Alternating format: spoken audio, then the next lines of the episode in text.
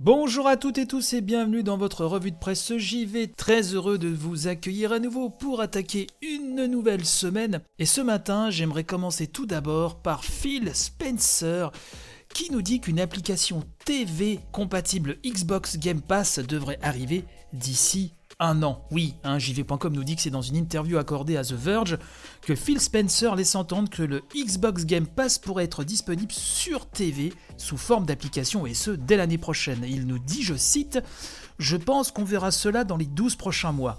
Je ne crois pas qu'il y a quoi que ce soit qui nous empêche de le faire. Et donc la news nous dit qu'à la manière du Xbox Game Pass pour mobile, il suffirait visiblement d'un abonnement Xbox Game Pass Ultimate et d'une manette Bluetooth pour jouer au titre compatible cloud hein, du catalogue, et ce directement depuis une TV connectée. Monsieur Spencer nous dit, je cite à nouveau, comme vous l'avez dit, une TV s'apparente désormais à une console de jeu cachée derrière un écran avec une plateforme d'application, du Bluetooth et des capacités de streaming.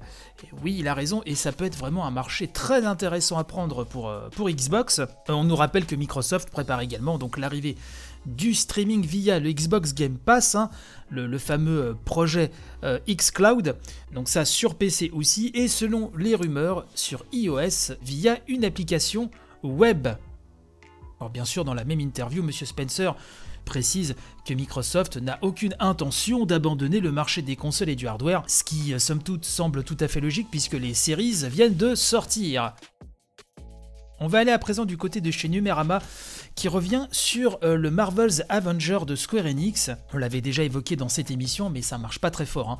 Pour euh, Marvel's Avenger, c'est le moins qu'on puisse dire. Les ventes ont été vraiment plus basses hein, euh, que celles qui avaient été anticipées par Square Enix. Et lors d'une réunion avec les investisseurs, Yosuke Matsuda, le président hein, donc, de, l'éditeur, a déclaré, je cite, le segment HD Games, donc comprenez les, les gros jeux, a enregistré des pertes, notamment parce que nous n'avons pas pu amortir les frais de développement du jeu. Hein, il a précisé également qu'il espère pouvoir compenser au deuxième semestre en proposant du contenu supplémentaire donc pour Marvel's Avenger et en espérant donc de faire repartir les ventes. Alors la nouvelle, nous dit Numérama, n'est pas exactement une surprise pour les joueurs, hein, puisque malgré un mode solo génial mais trop court.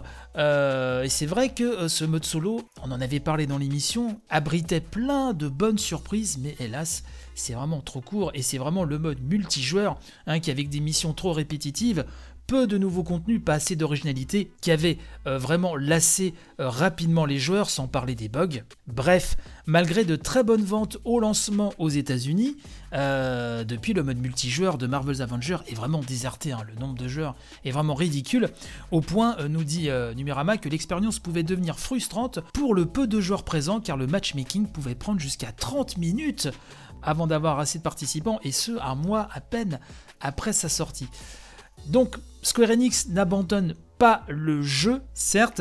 Euh, on apprend quand même que le segment HD Games euh, de Square Enix a perdu 55 millions d'euros lors du deuxième trimestre 2020 et des pertes qui sont en dues un partie euh, à ce jeu Marvel.